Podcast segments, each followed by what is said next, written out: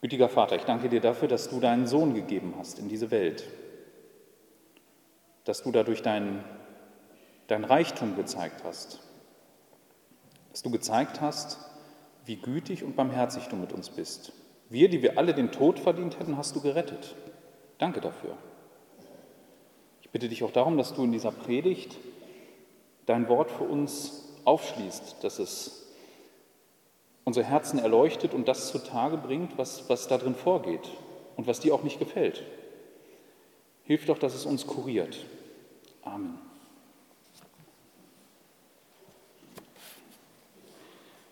Ich möchte weitermachen ähm, im Hebräerbrief, Kapitel 2. Und es geht heute um die ersten vier Verse darin. Bevor ich damit anfange, habe ich noch eine Frage an die Kinder. Ähm, habt ihr das Wort Evangelium schon mal gehört? Evangelium. Könnt ihr einfach mit der Hand zeigen. Habt ihr das schon mal gehört, das Wort? Dann erkläre ich das mal kurz. Ach, es gibt Leute, die haben es gehört. Okay, schön. Ja, das ist ein komisches Wort, ne? das benutzen wir so gar nicht. Aber das Wort Evangelium ist ein ganz, ganz wichtiges in der Bibel. Eigentlich bedeutet das nichts anderes, es ist ein Wort in einer anderen Sprache und wenn man das übersetzt, würde man gute Nachricht sagen. Und in dieser guten Nachricht geht es darum, dass Gott sich mit uns versöhnt hat. Er hat seinen Sohn gegeben und für unsere Schuld bezahlen lassen und hat ihn wieder von den Toten auferweckt, nachdem er für unsere Schuld sterben musste. Das ist in Kurzform das Evangelium, die gute Nachricht. Und um die soll es heute gehen. Obwohl dieses Wort gar nicht in unserem Text vorkommt. Das muss ich vorausschicken. Aber er setzt es voraus. Den heutigen Text würde ich so überschreiben.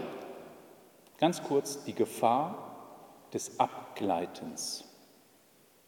Die Gefahr des Abgleitens. Ich möchte einmal den Text lesen. Deswegen sollen wir umso mehr auf das achten, was wir gehört haben, damit wir nicht etwa abgleiten. Denn wenn das durch Engel geredete Wort fest war und jede Übertretung und jeder Ungehorsam gerechte Vergeltung empfing, wie werden wir entfliehen, wenn wir eine so große Errettung vernachlässigen, die den Anfang ihrer Verkündigung durch den Herrn empfangen hat und uns von denen bestätigt worden ist, die es gehört haben. Wobei Gott außerdem mitzeugte, sowohl durch Zeichen als auch durch Wunder und mancherlei Wunderwerke. Austeilung des Heiligen Geistes nach seinem Willen.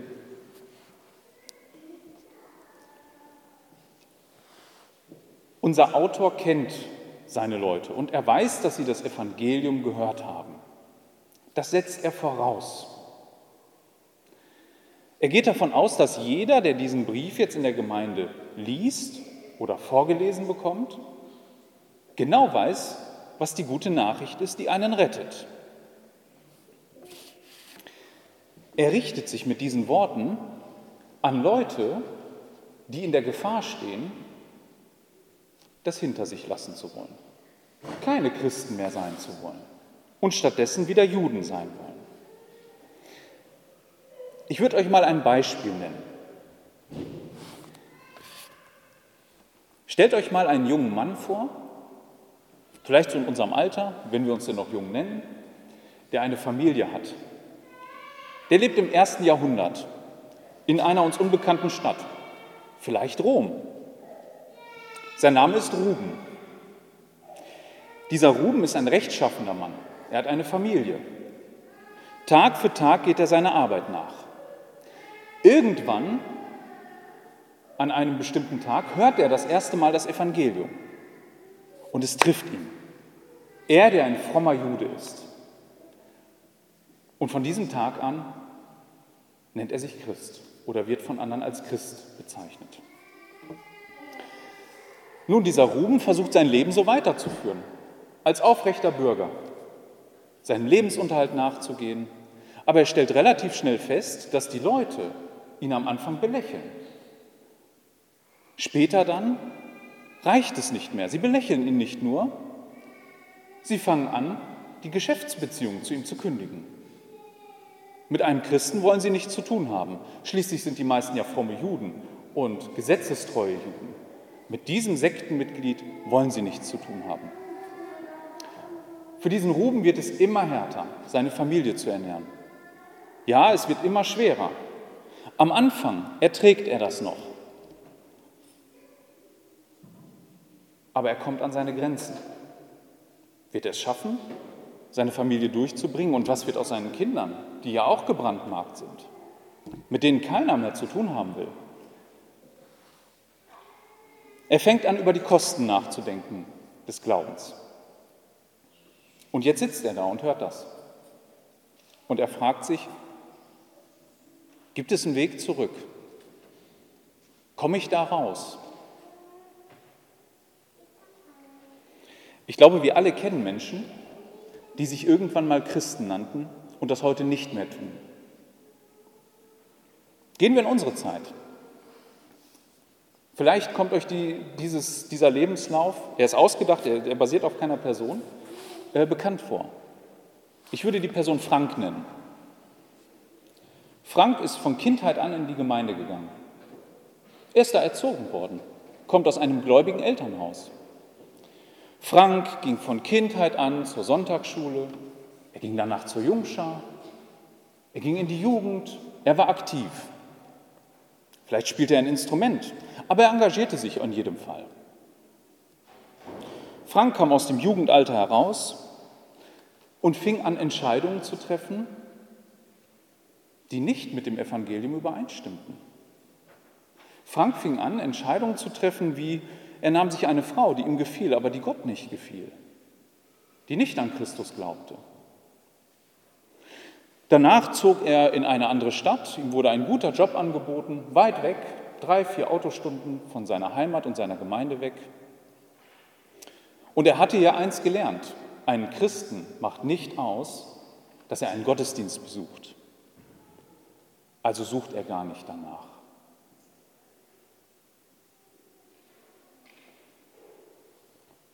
Beide Beispiele könnten so passieren.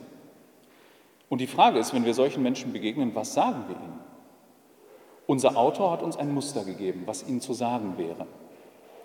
Dem Ruben hat er es gesagt, wenn er in dieser Gemeinde war, und dem Frank würde er es heute auch sagen, mit diesen Worten. Lass uns einmal schauen, was schief lief und was, was das Gegenmittel ist in beider Leben in diesem Text. Wir fangen mit dem ersten Vers an. Im ersten Vers schreibt er, deswegen sollen wir umso mehr auf das achten, was wir gehört haben, damit wir nicht etwa abgleiten. Das Leben eines Christen entscheidet sich daran, ob er am Evangelium hängt. So würde ich diesen Vers überschreiben. Das gilt es zu berücksichtigen. Sowohl Ruben als auch Frank gilt das zu sagen. Wie gesagt, der Autor weiß genau, was Sie gehört haben. Er baut diesen Satz auf den Aussagen vorher auf. Er sagt deswegen. Wir können fragen, weswegen? Was, was hast du uns für einen Grund geliefert? Nun, im ersten Kapitel ging es darum, dass Jesus alles überragt. Er ist höher als die Engel, als alles das, was wir uns nur vorstellen können. Und dieser Jesus hat uns errettet, das war der Gedanke im 14. Vers. Und das müssen wir bewahren, dieses Evangelium. Nun, es kann passieren, dass uns manchmal das alles so, wir haben das so oft gehört, dass uns gar nicht klar ist, welche, welche Kosten Gott da auf sich genommen hat, um uns zu retten. Und wenn wir ehrlich sind, lässt uns das ganz oft sogar ziemlich kalt wenn wir das hören. Das berührt uns oft gar nicht mehr. Und da sitzt man und hat das so oft gehört, dass Gott uns schlimme Sünder durch seinen gerechten Sohn versöhnt hat. Ich möchte das einmal aus einer anderen Perspektive sehen. Wisst ihr, es gab einen Mann, der hat Jesus versucht, äh, vom Kreuz abzuhalten. Petrus hieß der. Petrus hatte kurz äh, vorher in einer Begebenheit bekannt, dass Jesus wirklich der Christus, der Sohn Gottes ist und hat danach ihm gesagt, das finden wir in Matthäus 16, dass er doch nicht ans Kreuz gehen müsse. Das auf keinen Fall war seine Reaktion. Und Jesus hat ziemlich hart darauf reagiert. Ihm war klar, das ist der Weg und der muss es sein. Daran wird deutlich, es gibt keinen anderen. Wir Menschen haben kein Gespür, und das zeigt Matthäus, äh, Matthäus dadurch, dass er das Ereignis von Petrus erzählt, wie hoch die Kosten sind und dass es wirklich nichts Vergleichbares gibt. Lasst uns für einen Moment mal äh, die Perspektive wechseln. Wir als Menschen, er hat ja äh, gezeigt, es ging im ersten Kapitel um Engel, lasst uns für einen Moment einmal darüber nachdenken, aus welcher Perspektive die Engel das Evangelium beurteilen würden. Wie gesagt, ich möchte euch einladen, einfach das, das zu machen. Ich sage nicht, dass es 100% so war. Nur um den Aspekt und den Wert Christi zu sehen. Nun, er hat im ersten Kapitel gezeigt, dass die Engel einen Dienst machen um Gott herum, All ihr Sein, ihre ganze Existenz dreht sich darum, dass sie Gott die Ehre geben. Wenn uns im Alten Testament der Himmel manchmal aufgemacht wird und wir hineinblicken können, wie im Buch Jesaja, Kapitel 6, dann sehen wir, dass Christus auf dem Thron sitzt, wie Johannes uns das in Kapitel 10 sagt, und die Engel nichts anderes tun, als ihn anzubeten. Ja, sie verhüllen sogar ihre Augen, so heilig und groß ist er. Und nun stellt euch einmal vor, diesen Engel würde der Plan Gottes aufgetan werden. Ihnen würde aufgetan werden, dass Gott selbst, dieser Gott, den sie anbeten, in seine Schöpfung reingeht. Das würde doch nicht in ihren Kopf reingehen. Der Gott, um diesen sich alles dreht, dass der Teil dieser Schöpfung wird und da hineingeht. Und nun wird ihnen noch offenbart, dass er sogar als Mensch reingeht. Ist ja noch unvorstellbarer. Der allmächtige Gott würde ein Mensch werden. Nicht nur das, er würde ein unbedeutender Mann in einer unbedeutenden Provinz sein. Nicht in einem großen Palast in Rom, in der bedeutendsten Stadt, im Zentrum der damaligen Geschichte. Abseits unbedeutend. Dieser Gott, den sie anbeten, würde das tun. Er würde dann einen Dienst antreten, bei dem er aus äußerlich gesehen ziemlich erfolglos aussieht. Die wenigsten würden ihm nachgehen. Anschließend dann würde er eine ungerechte Anklage ertragen müssen. Und jetzt kommt's, er müsste sterben. Dieser Gott, den sie anbeten, müsste sterben. Und das nicht einfach nur so, er müsste den niedrigsten Sklaventod, den man sich vorstellen kann, sterben.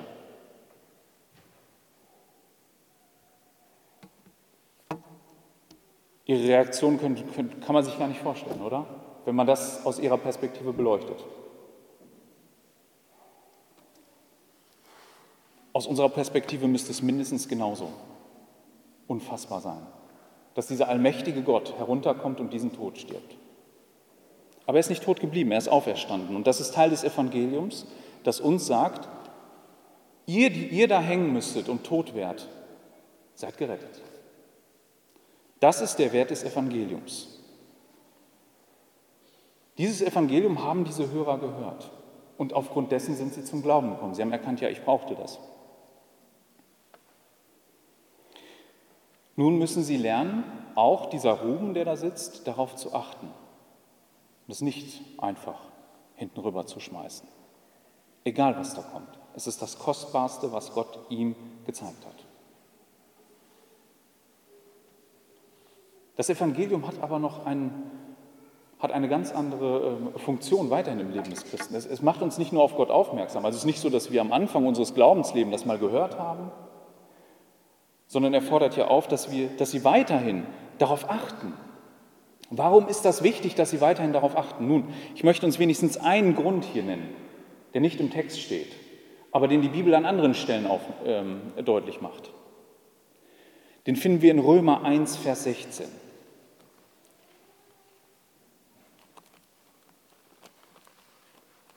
In Römer 1, Vers 16 sagt er, der Paulus, er sagt es den Römern, denn ich schäme mich des Evangeliums nicht, denn es ist Gottes Kraft zum Heil jedem Glaubenden, sowohl dem Juden zuerst als auch dem Griechen. Wie geht ein Christ seinen Weg? Indem er alles, was er im Leben tut, am Evangelium misst. Darin ist Gottes Kraft. Im Römerbrief macht er deutlich, dass das im Gesetz nicht so war. Die Gebote und Regeln haben nur verurteilen können. Aber ein aufrechtes Leben nach Gottes Maßstab, dazu haben sie dann nicht geführt. Sie haben uns nur verurteilt.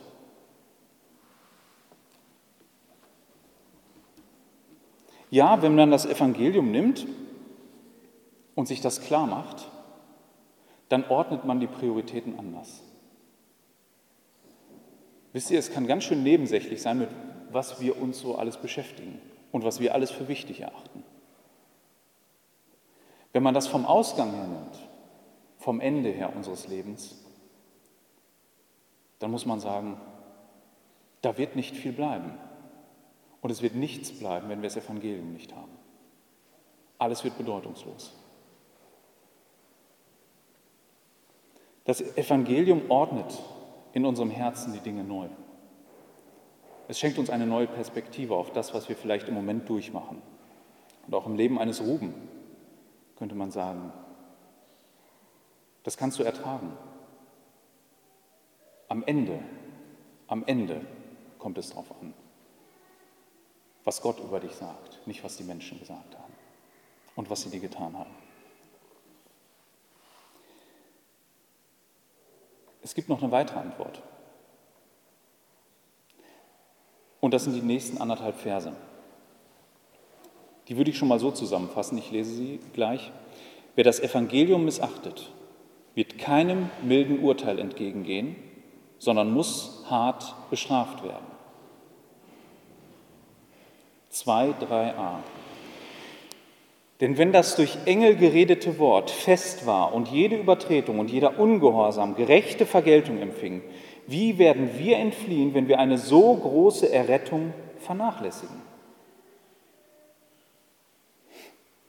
Unser Autor sagt hier eine Sache nicht, was er mit dem Wort meint, das durch Engel empfangen wurde. Ich löse es auf.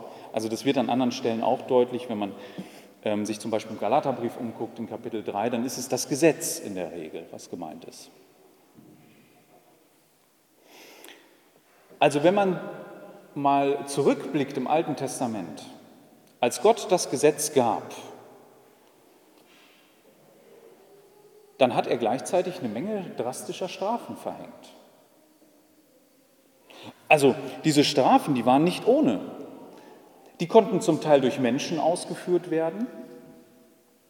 Also wenn man ein bestimmtes Gesetz übertreten hatte, musste man hingerichtet werden oder eine Ausgleichszahlung machen oder was auch immer. Es gab klare Strafen und klare Regelungen.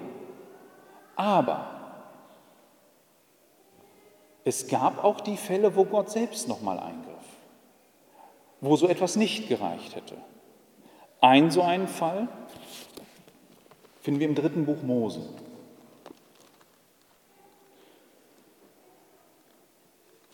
Im dritten Buch Mose, Kapitel 10, die Verse 1 bis 5. Da geht es um die beiden Priestersöhne von Aaron, Nadab und Abihu.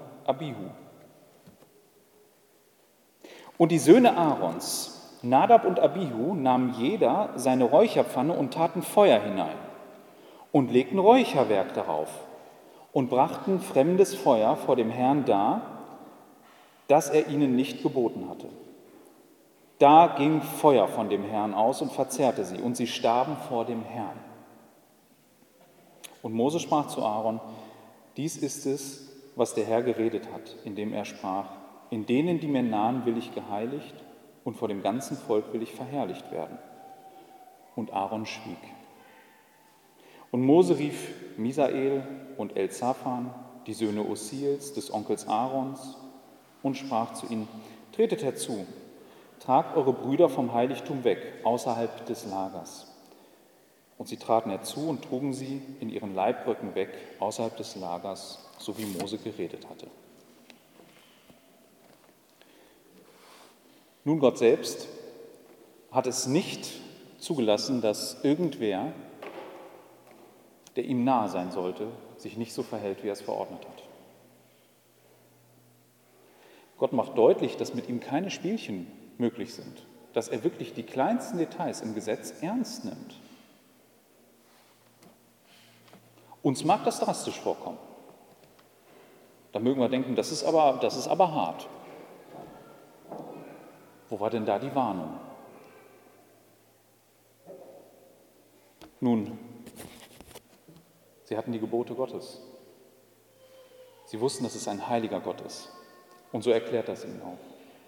Niemand, der in Gottes Nähe ist und da seinen Dienst verrichtet, darf das tun, wie er das möchte und sich ausdenkt. So wie die beiden jungen Männer das getan hatten. Oder auch ältere Männer. Jetzt, mein, jetzt, sagt unser Autor, und das, das wissen ja die, die äh, Hörer, dass es im Alten Testament diese Strafen gab. Jetzt, jetzt sagt er, also das Gesetz hat eigentlich einen niederen, niedrigeren Stand als das Evangelium. Wir können nicht ähm, das auf die gleiche Stufe stellen. Die Gebote und die Gesetze, die Gott gegeben hat, die sind niedriger. Und wenn Gott jetzt etwas Höheres gibt und da schon gestraft hat auf der niedrigeren Schwelle und jetzt das Evangelium gibt, was viel, viel höher und kostbarer und reicher ist, und wir das dann nicht beachten und das einfach zur Seite schieben, was würde dann erst mit uns werden? Und ich sage euch, ich weiß es auch nicht an der Stelle. Ich kann euch nur sagen, ewige Verdammnis. Wie das im Detail aussieht, das weiß ich nicht. Und er lässt es ja auch offen. Er, er malt da keine Details vor Augen. Aber er macht das, was, was überall in der Schrift deutlich wird. Zum Beispiel auch am Ende der Schrift in Offenbarung 20, Vers 11 bis 15. Wenn es dann zu der Endabrechnung kommt, zum Ende, da steht dann, ich sah einen großen weißen Thron und den, der darauf saß, vor dessen Angesicht die Erde entfloh, und der Himmel und keine Stätte wurde für sie gefunden. Und ich sah die Toten, die Großen und die Kleinen, vor dem Thron stehen und Bücher wurden geöffnet und ein anderes Buch wurde geöffnet, welches das des Lebens ist. Und die Toten wurden gerichtet nach dem, was in den Büchern geschrieben war, nach ihren Werken. Und das Meer gab die Toten, die in ihm waren. Und der Tod und der Hades gaben die Toten, die in ihnen waren, und sie wurden gerichtet, jeder nach seinen Werken. Und der Tod und der Hades wurden in den Feuersee geworfen. Dies ist der zweite Tod, der Feuersee. Und wenn jemand nicht geschrieben gefunden wurde in dem Buch des Lebens, so wurde er in den Feuersee geworfen. Nun, wer das Evangelium hat, das wird, das wird in der Offenbarung an, an, einigen Stellen deutlich, der ist in diesem Buch des Lebens. Das sind die Gläubigen, die, die sich ans Evangelium halten, komme was wolle. Und wer das hat, der braucht nichts zu befürchten. Aber genauso gehört es auch zu der Wahrheit, dass die, die das Evangelium nicht haben oder es leichtfertig aufgeben, dass die nur noch einen einzigen Maßstab haben, nach dem sie gerichtet werden, ihre eigenen Werke. Und da ist die gesamte Schrift klar, niemand kann daran bestehen. Niemand. Auch nicht der noch so frommste, der hier in diesem Raum sitzt oder je hier gesessen hat. Keiner.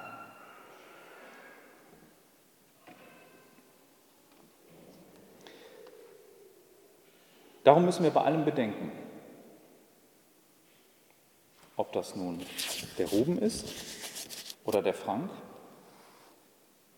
was wird am Ende bleiben? Was bleibt? Wenn du das Evangelium nicht hast, kannst du dir viel erwerben, aber nichts davon, nichts, was dich rettet oder was bleibend ist.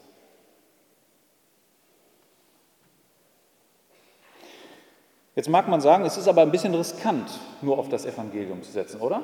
Findet ihr nicht, auf eine Karte es zu setzen? Ich hatte mal ein Gespräch mit einem ähm, Mann in meinem Alter, damals waren wir noch Jungs, Teenager, und er sagte zu mir, Mensch, aber du kannst doch die anderen Religionen nicht so abtun. Wäre es denn nicht sinnvoll, also du kannst doch nicht alles auf eine Karte setzen mit anderen Worten. Da muss es doch noch andere Möglichkeiten geben. Wie kann ich absichern, dass genau das das ist, was mich vor Gott gerecht macht? Nun, dem kann ich nur den dritten und den vierten Vers im Rest entgegenhalten. Darin steht, also er redet über diese Errettung, die den Anfang ihrer Verkündigung durch den Herrn empfangen hat und uns von denen bestätigt worden ist, die es gehört haben. Wobei Gott, Gott außerdem mitzeugte, sowohl durch Zeichen als auch durch Wunder und mancherlei Wunderwerke und Austeilung des Heiligen Geistes nach seinem Willen.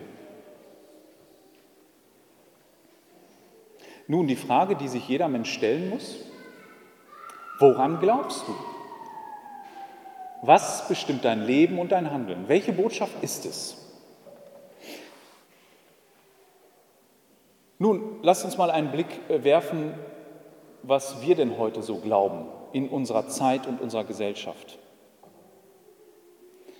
Wer so in den letzten 100 Jahren geboren ist, und dazu zählen hier die meisten, wahrscheinlich alle, also keiner ist über 100, dann wird man mit folgendem Weltbild groß geworden sein. Man stellt sich diese Welt vor wie, ein, wie, wie unter einer Glaskuppel, die gesamte Schöpfung. Außerhalb dieser Glaskuppel gibt es nichts, aber auch rein gar nichts. Innerhalb dieser Glaskuppel gibt es nur das, was wir mit unseren Sinnen tasten, sehen, wahrnehmen können. Wie gesagt, innerhalb der Glaskuppel nichts Unsichtbares, außerhalb gibt es nichts mehr. Kein Gott, keine anderen Wesen, nichts. Innerhalb dieser Welt funktioniert alles mechanisch, wie ein Uhrwerk. Stellt euch ein Uhrwerk vor. Und du bist ein Rädchen da drin. Du hast deinen Platz und deine Funktion. Und jetzt passiert eins, dieses Uhrwerk kann ein Stocken geraten. Du funktionierst nicht richtig. Du machst Dinge, die du nicht tun solltest. Was passiert mit dem Rest? Es kann aus dem Rhythmus gelangen. Es passieren schlimme Dinge. Auf einmal geht die Zeit nicht mehr richtig. Aber da ist niemand außerhalb der Glaskuppel, der das korrigieren kann. Das heißt, die Probleme und die Lösung sind drin, in unserer Schöpfung. So wachsen wir auf. Das erklärt euch vielleicht auch, warum es junge Leute dazu treibt, ganz energisch auf die Straße zu gehen, Freitag für Freitag in dem, im letzten Jahr, um für die Rettung des Klimas zu demonstrieren. Es liegt an ihnen, glauben sie. Da gibt es niemanden, der helfen kann. Und wenn ich meinen Beitrag nicht leiste und falsch funktioniere, und das haben die Generationen alle vorher, dann geht das alles hier den Bach runter. Nehmen wir andere Beispiele. Aktuell. Wir sehen die großen Demonstrationen und ob die, das ist ja so eine Hysterie, die sich mit Black Lives Matter überschreiben. Das ist ja gerade so ein Riesenthema. Auf einmal kommen wir auf die Idee und sagen, irgendwas stimmt in unserem System nicht. Und wir müssen eine Lösung finden. Wir haben nichts, woran wir was festmachen können. Und wir müssen jetzt anfangen, darüber nachzudenken, wie wir, dieses, wie wir diesen Kreislauf, diesen Mechanismus in Gang halten, damit das alles nicht über uns einbricht, damit das alles hier nicht kaputt geht. Unsere Gesellschaft, unser Miteinander. Auch das ist zerbrechlich in diesem System drin. Doch vergessen wir die Geschichte nicht. Im letzten Jahrhundert, das würde ich kurz dagegen halten, gab es viele Leute und viele Gruppierungen und Strömungen, die versucht haben zu erklären, welche Leben relevanter sind als andere. Es gab in Deutschland die Nazis, die das getan haben. Es gab in Russland die Diktatoren, in China die Diktatoren. Und alle haben erklären können, welches Leben wichtiger ist als das andere, welches matters, welches eine Rolle spielt und welches das nicht tut. Und vielleicht sogar als zweitrangig zu sehen ist. Und auch heute tun die Leute das. Über 200.000 Kinder in unserem Land sind nicht relevant. Sie werden nie das Licht der Welt erblicken, jedes Jahr.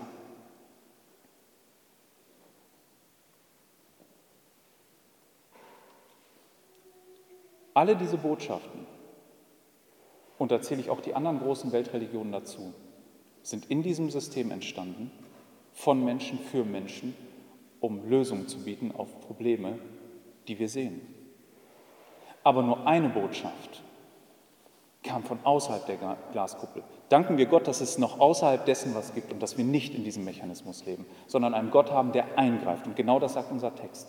Mit dem Evangelium hat er eingegriffen und das beglaubigt. Ja, wechseln wir einmal die Perspektive für die beiden Themen, die ich angesprochen habe. Und gehen für einen Moment davon aus, Gott greift ein und er tut das. Wisst ihr, ähm, er hat definiert, welches Leben äh, von Bedeutung ist. Und er hat auch gesagt, wie er das, das Klima und diese Welt ordnet und wann diese Welt zu Ende geht. Der Mensch, egal welcher Hautfarbe, ist im Bilde Gottes geschaffen und damit ist er zu schützen. Verlieren wir das, verlieren wir alles. Dann können wir auf einmal, dann kann jeder willkürlich sagen, du bist relevant und du.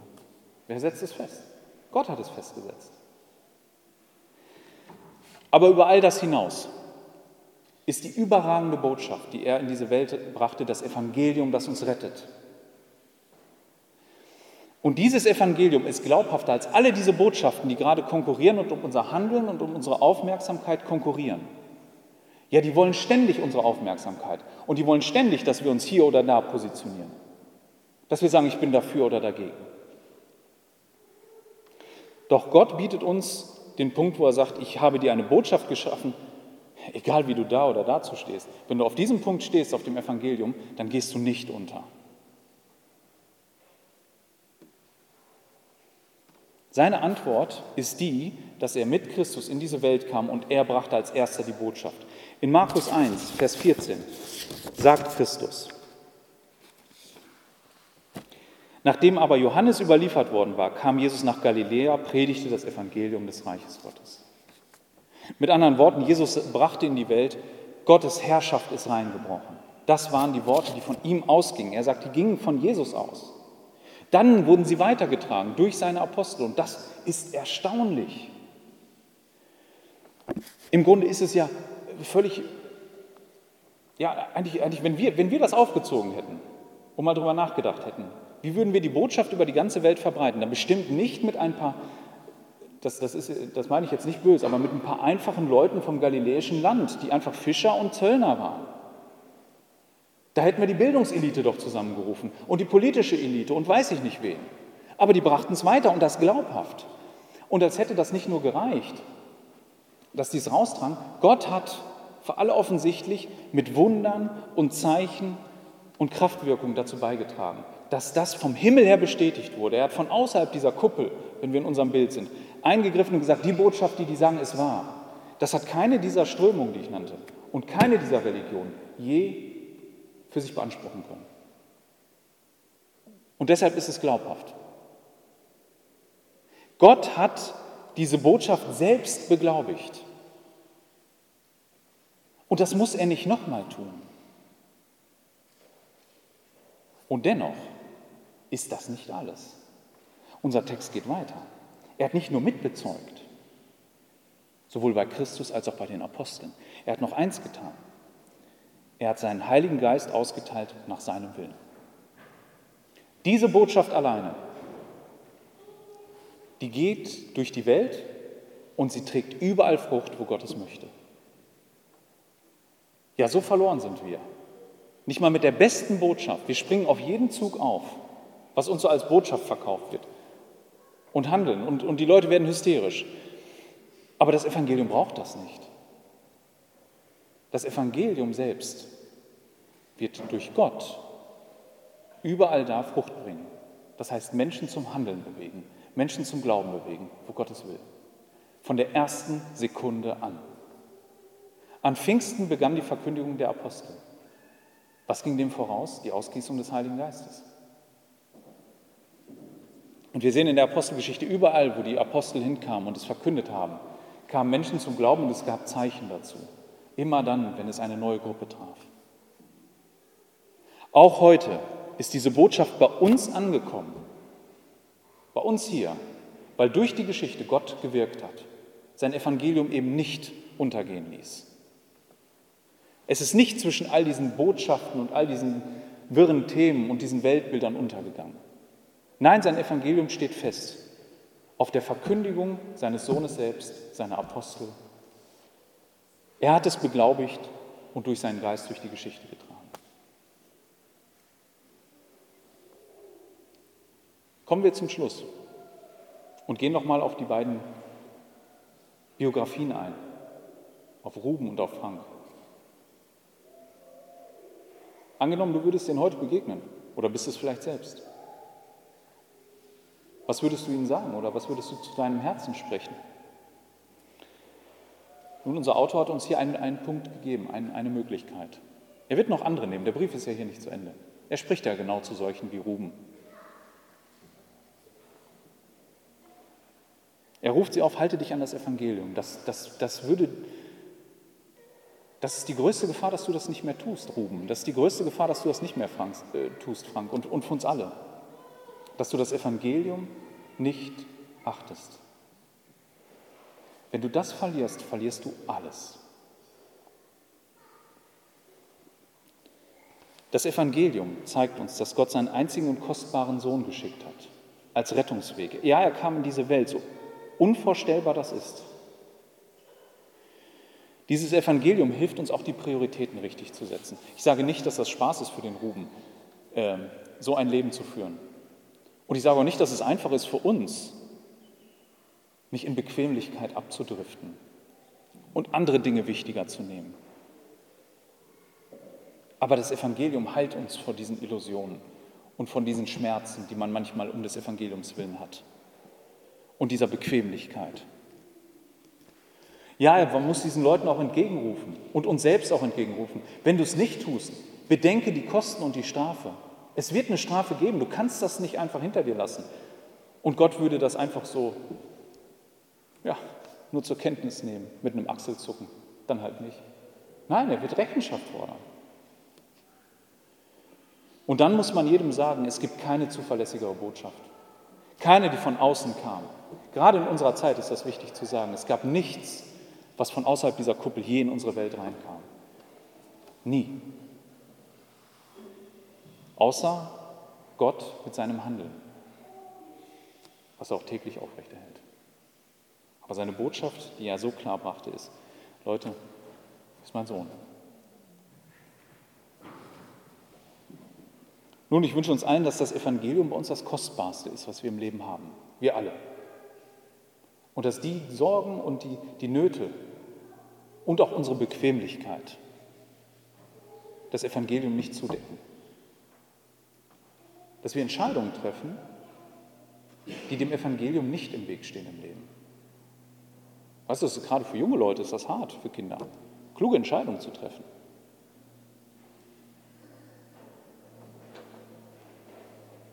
Ich möchte zum Schluss noch beten.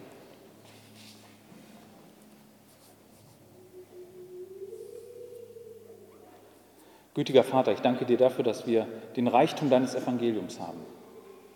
Herr, vergib du uns, wie, wie wenig wir manchmal darauf achten oder oft darauf achten, wie, wie klein und unscheinbar uns das oft erscheint und wie groß und wichtig all dieses, alles um uns herum irgendwie scheint. Der Konsum, die Medien und all die Themen, die irgendwie so auf uns einprasseln. Wo wir uns viel mehr emotional reinfinden ähm, als, als in das Evangelium. Was uns oft viel, viel mehr bewegt, unsere Seelen aufwühlt und uns wütend macht. Herr, lass das alles doch im Angesicht deines Evangeliums so klein und, und nichtig werden. Lass uns aber auch gute Antworten den Menschen geben, die in unserem Umfeld sind. Dein Evangelium ist die echte und einzige Alternative zu egal welchem Thema. Es ist das einzige Lebensmodell, das trägt bis zum Ende, wenn wir uns daran halten, an deinen Sohn. Herr, hilf uns dabei. Steh du uns bei in dieser Zeit, in unserem Leben. Steh du unseren Kindern bei. Herr, und hilf uns auch dieses Evangelium anderen Menschen zu sagen, ja, die so verloren sind ohne das. Egal für wie reich sie sich halten, egal für wie, ja, für wie gut sie ihr Leben ansehen. Bitte dich darum, dass du uns in unserem Land da einen, einen, einen Aufbruch schenkst, dass, dass wenn der Wohlstand bröckelt und all das, woran wir so fest geglaubt haben und all das, was uns so in Hysterie versetzt, doch überhaupt keinen Unterschied macht. Ja, Herr, dass das doch im Grunde alles nebensächlich wird und das Evangelium groß gemacht wird in unserem Land. Amen.